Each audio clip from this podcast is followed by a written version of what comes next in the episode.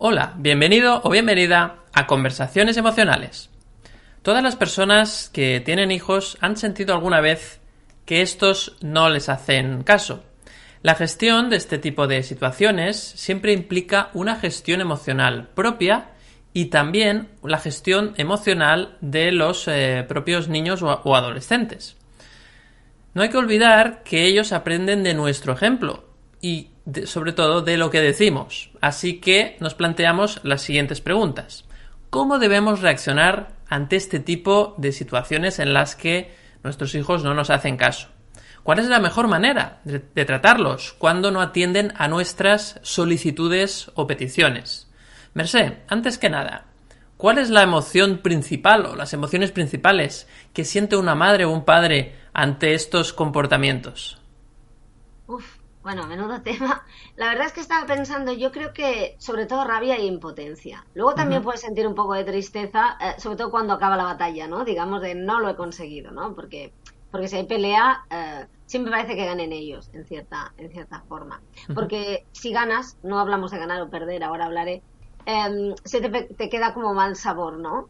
Eh, de alguna forma, por tanto, siempre ganan ellos. La verdad es que, a ver, este tema es muy complicado, muy complicado, porque el resto de seres humanos del mundo no dependen de ti, pero tus hijos sí. Es decir, que aquí hay un componente, siempre estamos diciendo, deja que el otro haga su camino, pero es que en este caso hay una mezcla entre deja que haga su camino, pero guíale en el camino, lo que lo hace un poco más, más complicado, ¿no? Em, y hay algo muy importante. Em, nosotros queremos, la inmensa mayoría de madres y padres queremos lo mejor para nuestros hijos. Lo que pasa es que no tenemos ni idea de lo que es lo mejor. vamos, yo no tengo ni idea de lo que es lo mejor para mí, porque hay veces que pienso que algo es lo mejor y luego me he metido, bueno, en, la boca del lobo, ¿no? En un jardín, ¿no? Sí, no lo pensaba. Luego cada persona es un mundo, un universo. Tú educas a tus hijos Mm, si no estás muy equilibrado, si no has hecho un trabajo interno, los educas como te educaron a ti o justo lo contrario, ¿no? sin, darte, sin darte cuenta.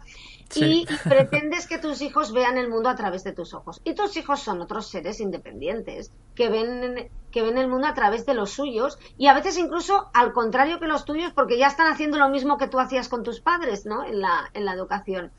Y, a ver, con esto no quiero decir que les vayamos a dejar la selva y que no les demos indicaciones y que no pongamos límites. No. Yo, yo me refiero a que seamos un poco humildes. ¿no? Tenemos que ser humildes, tenemos que darnos cuenta de que no lo sabemos todo, tenemos que darnos cuenta que estamos aprendiendo con ellas y que el hecho de haber vivido y ser responsables no sin de ellos y, y de nuestra vida, evidentemente, no quiere decir que lo sepamos todo que podemos aprender de ellos. Y también darnos cuenta, muchas veces cuando les estamos pidiendo algo, ¿para qué? Porque a veces tiene un sentido, pero a veces es porque lo digo yo. ¿no? Y depende de la personalidad que tenga esa mm, personita eh, que tienes delante, que, que, podríamos decir que está medio a hacer, pero, pero que tiene toda su dignidad como, como ser humano, eso motiva una reacción, ¿no? O, o le, o le genera, pues no sirvo para nada, o dice, pues ahora voy a pelearme con, con esto, ¿no? Entonces yo creo que hay dos áreas, ¿no? A tener en cuenta. Una es ese trabajo de empatía, ese trabajo de compasión, de escuchar, de en el momento de riña eh, ponerse en su piel, de, de, sentarse a su altura, hablar. Ah, bueno, si te pasa como a mí que soy bajita y me, y ya me pasan, pues pero, pero cuando tu hijo tiene cinco años, pues tú te sientas, le pones, te pones a su lado, te agachas si hace falta, ponerte en tu piel, escuchas, y eso te da autoridad aunque no lo parezca, porque no te, esa vulnerabilidad no te hace frágil, esa vulnerabilidad le da confianza y te da, te da cercanía. Eh, y luego muchos padres se quejan que, que sus hijos, sobre todo cuando llega la adolescencia, no les hacen ni caso. Pero claro, eh, ¿cómo nos van a contar cosas si nos tienen miedo y no hay confianza? ¿no? ¿Cómo van a hablar eh, si la otra persona solo se impone? Fijaos una cosa, ¿cómo vas a contarle algo que te da miedo a alguien cuando te da más miedo la reacción que el problema en sí? Es que eso es lo que pasa, luego hay desastres, ¿no? Pero de ahí vienen muchas historias de cómo no se lo dijo a sus padres si esto se solucionaba. Bueno, porque le daba más miedo la reacción de sus padres y su censura, no, no que hagan nada Sí, el juicio, y ahí quiero ir, le da más miedo el juicio de sus padres que no el problema que lleva, que lleva en sí e, esa persona, ¿no? Y en la adolescencia, eh, las hormonas causan estragos y es muy difícil la comunicación. Em, y, hay que tener hay que tener en cuenta todo esto, ¿no? Entonces, si tú has generado un vínculo de confianza, de conversar, aunque luego esto no quiere decir que no que no te pelees, pero tú te puedes pelear con alguien sabiendo que te quiere y te acepta, o puedes pelearte con alguien y, y sabes que siempre te está te está reprochando, ¿no? Y tú mantener como padre o madre la responsabilidad, pero al mismo tiempo estimular esa, esa independencia, ¿no? Fijaos que parece que estemos hablando del liderazgo en las empresas, pero no son tus hijos, ¿no? Pero, pero el, el jefe o jefa, el líder tiene la responsabilidad de liderar la empresa y tratar a las personas que dependen por la empresa de él como seres humanos valiosos capaces y decir, bueno, yo guío a dónde va la empresa, pero tú aportas tu valor, ¿no? En el fondo estoy hablando un poco de lo mismo, ¿no? Y luego, ya, y con esto acabo, la segunda área, que para mí es la primera, es la más importante, eh, hacer un trabajo interno. Eh, no nos dan el carnet de padres, eh, no nos lo ganamos y, y, nos pilla siempre a medio hacer como seres humanos. Y, y la maternidad, por ejemplo, en mi caso, yo me acuerdo, te supone una revisión total de tu infancia, de todo lo que llevas pendiente, mirar qué llevas dentro, tus heridas emocionales, tus creencias limitantes, ¿no? Que tú luego lo, repasarás y recordar que, esos, mm, esas criaturas que dependen de nosotros, maravillosas, son un espejo, ¿no? Y, lo que vemos en ellos, eh, eh, en el fondo somos nosotros, nos estamos viendo nosotros, nuestros miedos, nuestros retos, nuestras cosas pendientes. ¿Y qué, y qué pasa, no? hay algo que me parece muy importante, y lo más importante de esto, en la relación padre-hijo, pareja, amigo, lo que sea, cuando tú miras a otra persona y no la aceptas y, estás deseando que cambie, le estás reprochando algo. Y ese reproche se nota, se nota en el lenguaje corporal, se nota en la mirada. Y esa persona, con eso, con ese rechazo, si ella, si esa persona, pues, sobre todo si es un niño una niña, eh, se queda herido, ¿no? y evoluciona a partir de eso y entonces eh, actúa como lo que tú le estás mirando, como alguien que no está capacitado, como, como alguien que no es válido, como alguien que es indigno, ¿no? Por tanto, fijaos la mirada de, un padre o una madre, mm, lo que puede cambiar, ¿no? Y, por, por, eso lo importante que es que no se sientan juzgados, ¿no? Y esto muchas veces lo ha dicho Juan Pedro y ya que hable él. Em, juzguemos el comportamiento en el momento concreto, pero no a la persona, ¿no? Que, que se den cuenta de que, de que para nosotros tienen valor y de, y de que no están juzgados y que mm, si te lo trabajas todo esto, si generas una comunicación, luego eso queda siempre, aunque haya una discusión. Es, complicado esto, ¿eh? porque es un trabajo interno de, de ti mismo, es llegar a tu equilibrio para transmitir equilibrio.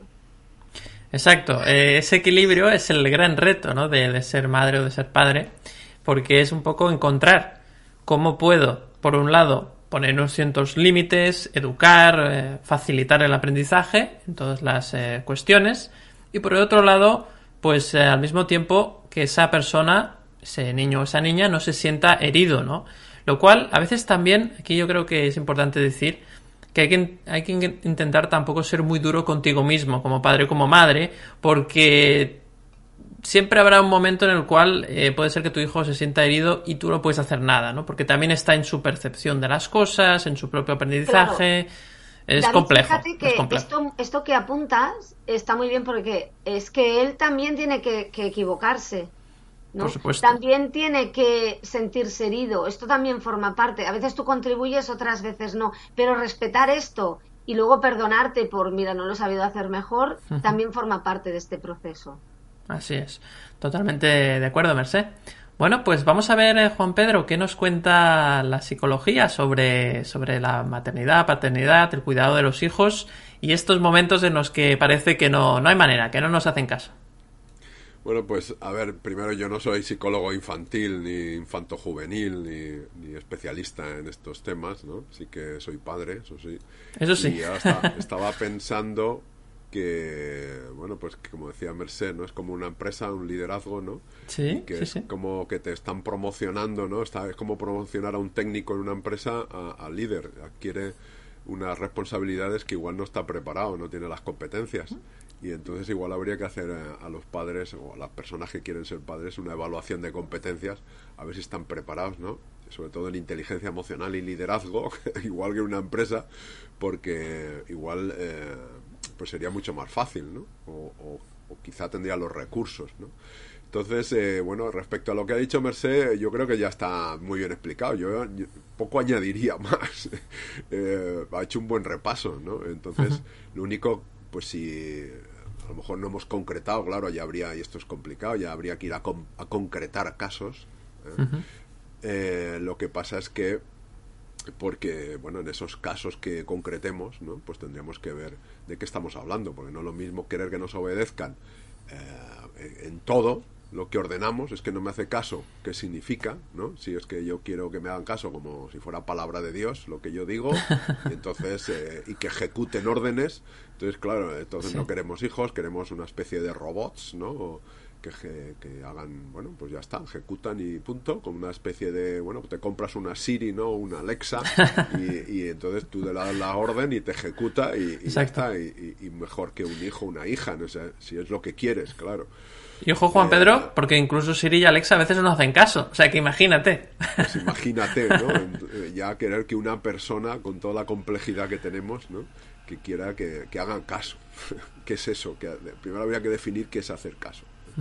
Pero bueno, que, es complicado por todo esto que decía Merced, ¿no? Del autoconocimiento que hay que tener, porque, a ver, lo que dice la psicología, pues yo te puedo poner algún ejemplo de cómo podemos entender lo que pasa a veces desde la psicología, ¿no? Y es, por ejemplo, llegamos muy activados a, casa porque nos ha pasado algo en el trabajo, ¿no? unos instantes antes, como hemos tenido un altercado con un vecino, eh, venimos corriendo incluso, porque el correr activa fisiológicamente, nos da energía, eh, o podemos tener un altercado de cualquier tipo, con, de tráfico, con un vecino, lo que sea, ¿no? Y entonces eh, se complica el poner en práctica lo que decía Merced, por ejemplo, ¿no? De, ser comprensivo, escuchar, ¿no? Porque entonces, sobre todo si no forma parte de nuestras competencias, ¿no? Eh, porque eso requiere poner atención y calma, conciencia. Y, si estamos agitados o agitadas, pues eh, no se puede, hay que primero calmarse, ¿no? Entonces, lo que sale, o suele salir, es una reacción que dice, yo qué sé, porque yo lo mando, porque soy tu padre y tu madre y punto. Y, se hace así y encima con tono agresivo o amenazante, ¿no? sí, sí, sí. Y, no has hecho lo que te dije que tenías que hacer, ¿no? claro, reproches, ¿no? Incluso. Reproches, y esto, claro, esto no... No, ayuda. Es gestión emocional. Eh, entonces, esto en psicología se llama transferencia de la excitación o de la activación. ¿vale? Es decir, mi activación fisiológica pues que viene de otro asunto anterior, ¿eh? de que vengo corriendo agitado por un tráfico porque ven con un encontronazo, lo que decíamos, ¿no? Con un vecino. Eh, llega la segunda situación, que es nuestro hijo no hace caso o tiene por ahí la, habitación desordenada, ¿no? Y, eh, entonces atribuimos nuestra activación, nuestro malestar fisiológico a esta segunda situación de manera inconsciente y es el que como decimos, el que paga los platos rotos. ¿eh? Nuestra agitación la, paga nuestro hijo o nuestra hija. Entonces, esta atribución errónea solo se produce cuando no somos conscientes ¿eh? de, cuál es el origen real o la fuente de nuestra activación inicial. Porque esto requiere atención. Entonces, como no nos damos cuenta, pues transferimos el malestar ¿vale? a alguien que no tiene nada que ver con él. Entonces, eh, esto sí que es verdad que se produce cuando los dos, eh, las dos situaciones son muy seguidas, eh, de menos de 10 minutos, según la, investigación. y entonces, al, ser una, un corto espacio de tiempo entre una situación y otra, la activación es elevada, la intensidad emocional es elevada y es cuando se transfiere. Claro. Y luego, esa es una, una una, de las explicaciones y otra es lo que llamamos el desplazamiento de la agresión. Y esta me parece todavía más interesante porque ese es un proceso parecido al de la excitación, pero tiene diferencias. ¿no? Y este, en este caso, el del de la eh, desplazamiento de la agresión, entra en juego un proceso cognitivo eh, que llamamos, que conoce mucha gente, que, que se llama rumiación que consiste en conjunto de pensamientos, como sabéis, recurrentes, referidos a, algo que nos ha pasado, una meta frustrada, una provocación real o percibida, que tiene esa propiedad de mantener la emoción de la rabia y de la ira, como los pensamientos vuelven a activar la, la situación, ¿eh? a revivir la situación, eh, pues activa la emoción. ¿eh? Y eso, ahí sí que pueden pasar ya horas. Es decir, puede ser que a primera hora de la mañana en el trabajo nuestro jefe o jefa o, alguien del equipo, ¿no? Pues hemos tenido un, un, roce, ¿no? O nos ha echado una bronca, algo que consideramos conflicto. injusto, conflicto, y entonces llegamos a casa por la tarde y estamos todavía rumiando eso. Claro. Y entonces si cuando llegamos nos encontramos, por ejemplo, que con nuestros hijos, ¿no? que, que, no han arreglado la habitación, por ejemplo, lo que decía, ¿no? Tienen la habitación desordenada, todos los trastos por ahí, y nosotros venimos rumiando lo que nos pasó por la mañana, ¿eh? entonces es, es posible que estemos realizando atribución, lo que llama atribuciones hostiles es sobre las intenciones de, de, esa persona que nos echó la bronca por la mañana o el conflicto de por la mañana, que fíjate tú, me ha tomado por tonto, por tonta, ¿no? Y entonces, eh, con esa activación emocional, que además nos sentimos incluso culpables porque a lo mejor no, de, nos decimos, y pues debería haber dicho no sé qué, y debería haber reaccionado, pues ya verás tú mañana, ¿no? Esa película que te montas en la cabeza, ¿no? Sí. Y entonces eso, llegas a casa y te encuentras esa, ese panorama, ¿no? Lo que, ponlo tú el ejemplo, ¿eh? La habitación, los trastos por en medio, los deberes por hacer, yo qué sé. Sí, sí, sea, sí. ¿no? Entonces, como habíamos dicho ya por la mañana, sí, lo habíamos dicho, claro. Cuando venga por la tarde que esté todo ordenado y los deberes hechos y, ¿eh? y, le pregunté, ¿lo has entendido? Y me dijo, sí.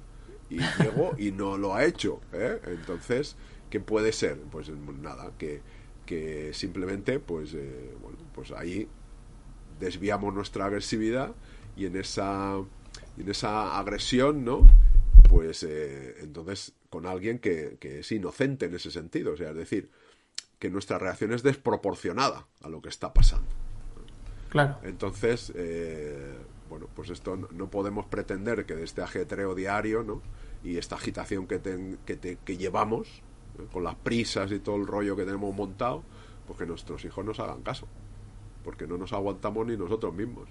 Y, y encima que aprendan eh, a, a, de lo que decimos, cuando no aprenden de lo que decimos, aprenden sobre todo de lo que hacemos. Eso es, exacto. Del ejemplo. Entonces, bueno, para eso es fundamental, para hacer ¿eh? el ejemplo, es fundamental hacer todo ese buen trabajo que decía Merced tan uh -huh. acertadamente.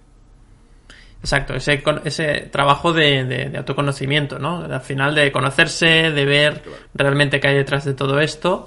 Pues eh, fantástico, Juan Pedro. Pues vamos a ver entonces, eh, vamos a hacer un poco ese trabajo, precisamente. Vamos a ver las creencias que hay detrás de este comportamiento tuyo como padre o como madre de pues eh, de quejarte de, vociferar de echar la bronca a tus hijos de desesperarte y de, y de todo y todas estas estas situaciones no a, a, ver al final un padre o una madre que siente rabia impotencia o frustración porque sus hijos no le hacen caso puede que tenga la siguiente creencia que muy probablemente como decía muy bien Mercé se forjó en su infancia. Y es la siguiente los hijos deben hacer caso siempre a sus padres o madres. Observa cómo esta, ante esta creencia, cada vez que tus hijos no te hagan caso, interpretarás que esto no debería ser así, que no deberían comportarse así, y como consecuencia sentirás esa rabia, impotencia o frustración. Si esto es sostenido en el tiempo, sentiremos los efectos de esa reacción emocional en nuestro cuerpo generando estrés. Y ese estrés al mismo tiempo provocará muy probablemente problemas de salud de todo tipo. O sea, que al final el máximo perjudicado de que tus hijos no te hagan caso y que tú lo lleves mal, eres tú, sin ninguna duda. Si tu reacción, condicionada por esa rabia, frustración, etcétera, genera ese conflicto o más conflicto con tus hijos, vas a hacer que el impacto de tu reacción emocional inicial sea mayor aún, es decir, se sostenga en el tiempo o, que, o, o, se incremente. Y además también implicas a tus hijos porque ellos también van a sentir unas emociones que van a tener, eh, si esto es muy común, unas reacciones fisio fisiológicas o neurofisiológicas que van a impactar también en su salud.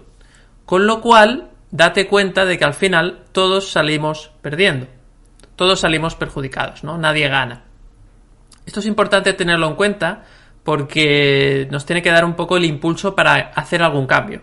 ¿no? Es decir, no puede ser que cada vez que ellos no hacen caso yo reaccione de forma agresiva, me sienta mal después, me sienta culpable o ellos estén todo el día enfadados. Es decir, esto hay que cambiarlo porque nos perjudica a todos, ¿no? Y la pregunta es, muy bien, pero ¿cómo salimos de este bucle? ¿Cómo salimos de este bucle en el que todos salimos mal parados? Bien, tenemos dos salidas, dos alternativas, quizás alguna más, pero vamos a comentar dos. La primera es aprender a regular la intensidad emocional, ¿no? Que es lo que comentábamos. Y es esa, esa intensidad, esa rabia que sientes de forma muy, muy intensa, muy potente.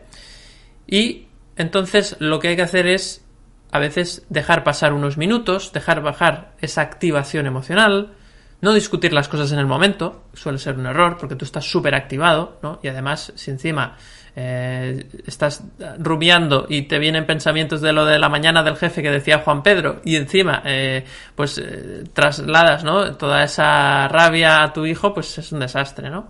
Entonces hay que bajar esa intensidad emocional, no discutir las cosas en el momento, dejar pasar unos minutos al menos, hacer una serie de respiraciones profundas para calmarte, caminar un poco, dar una, pequeña vuelta, preguntar, esto es importante también, preguntar y escuchar antes de, de dar nada por hecho.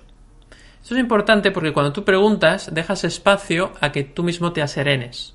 Entonces, siempre preguntar en lugar de decir eh, ¿por qué no eh, bueno, ¿por qué no has hecho esto?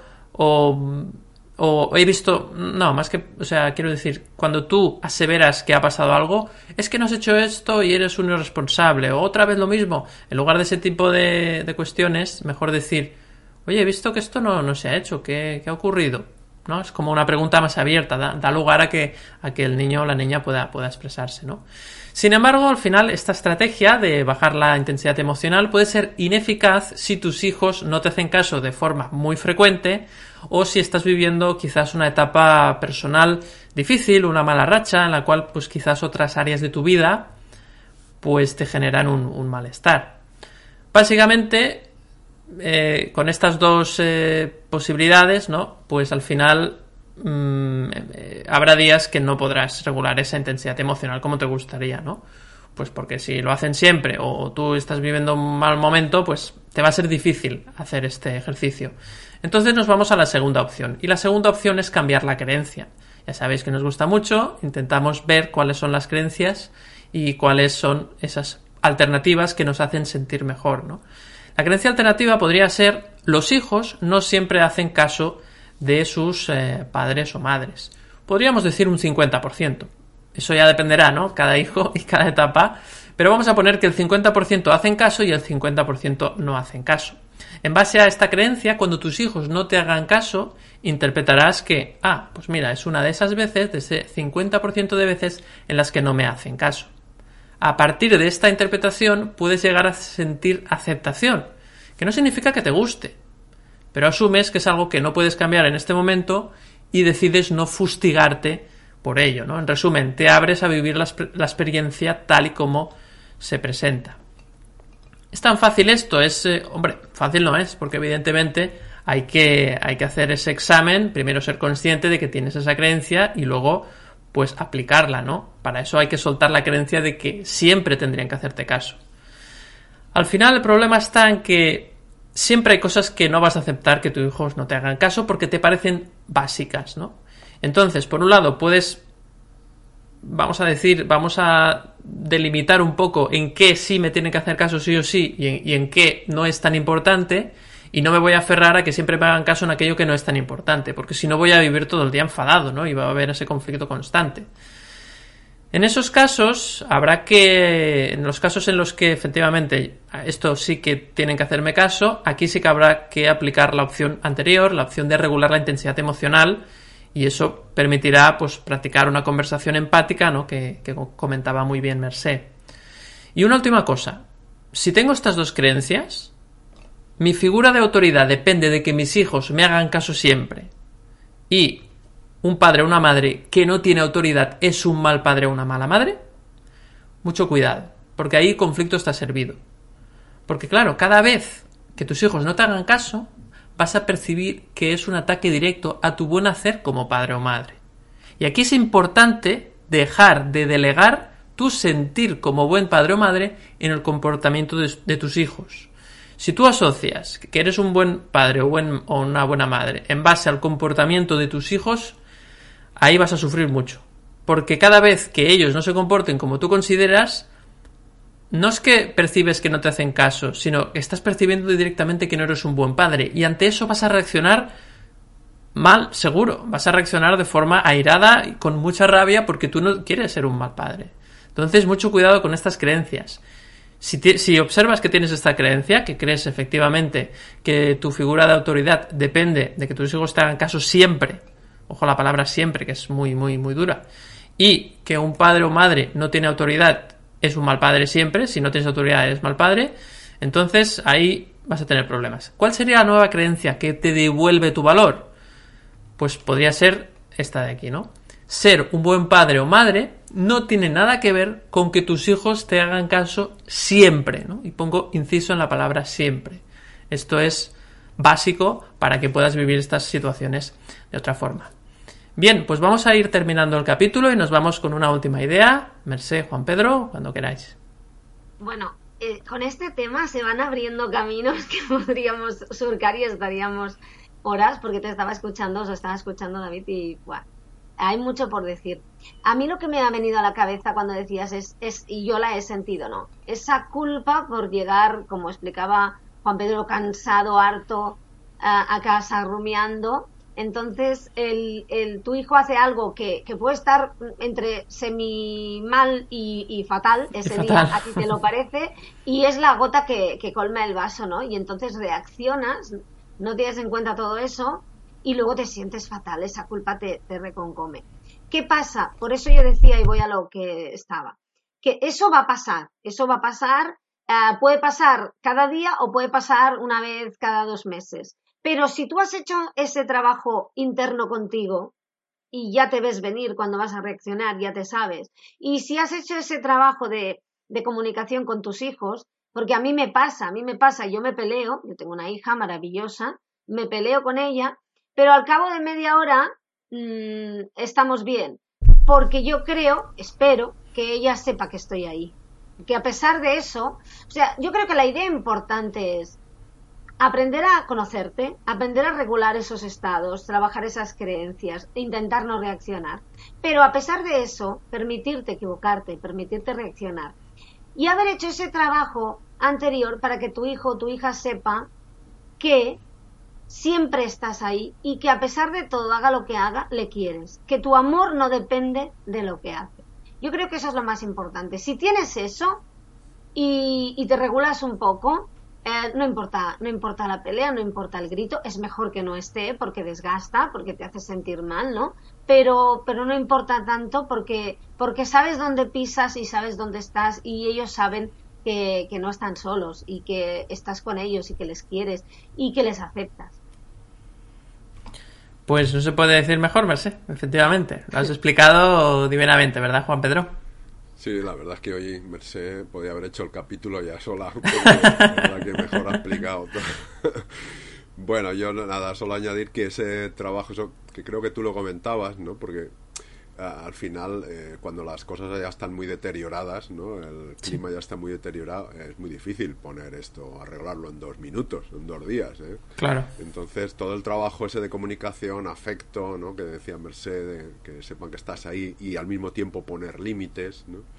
Eh, todo ese trabajo que no hayamos hecho durante la infancia con nuestros hijos, probablemente se va a ver agravado en la adolescencia, que es esa edad que todos sabemos que bueno, pues eh, pasan de un extremo al otro, ¿no?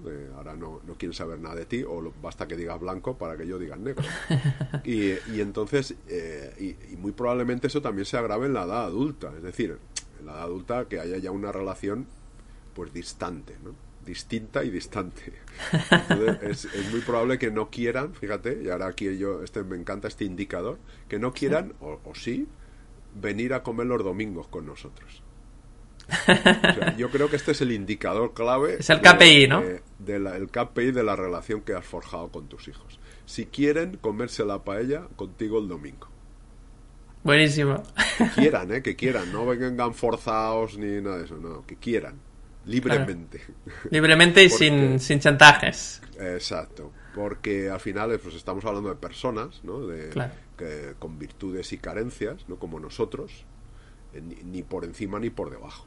Entonces, bueno, pues eh, cuando uno se siente de igual a igual, aunque uno sea tenga jerárquicamente, entre comillas, una responsabilidad, eh, somos personas. Entonces, bueno, pues si uno entiende esto, es más fácil forjar esa relación que si uno se cree que está por encima del bien y del mal, de encima de los demás y, se cree un, un, Dios al que hay que hacerle caso y reverencias.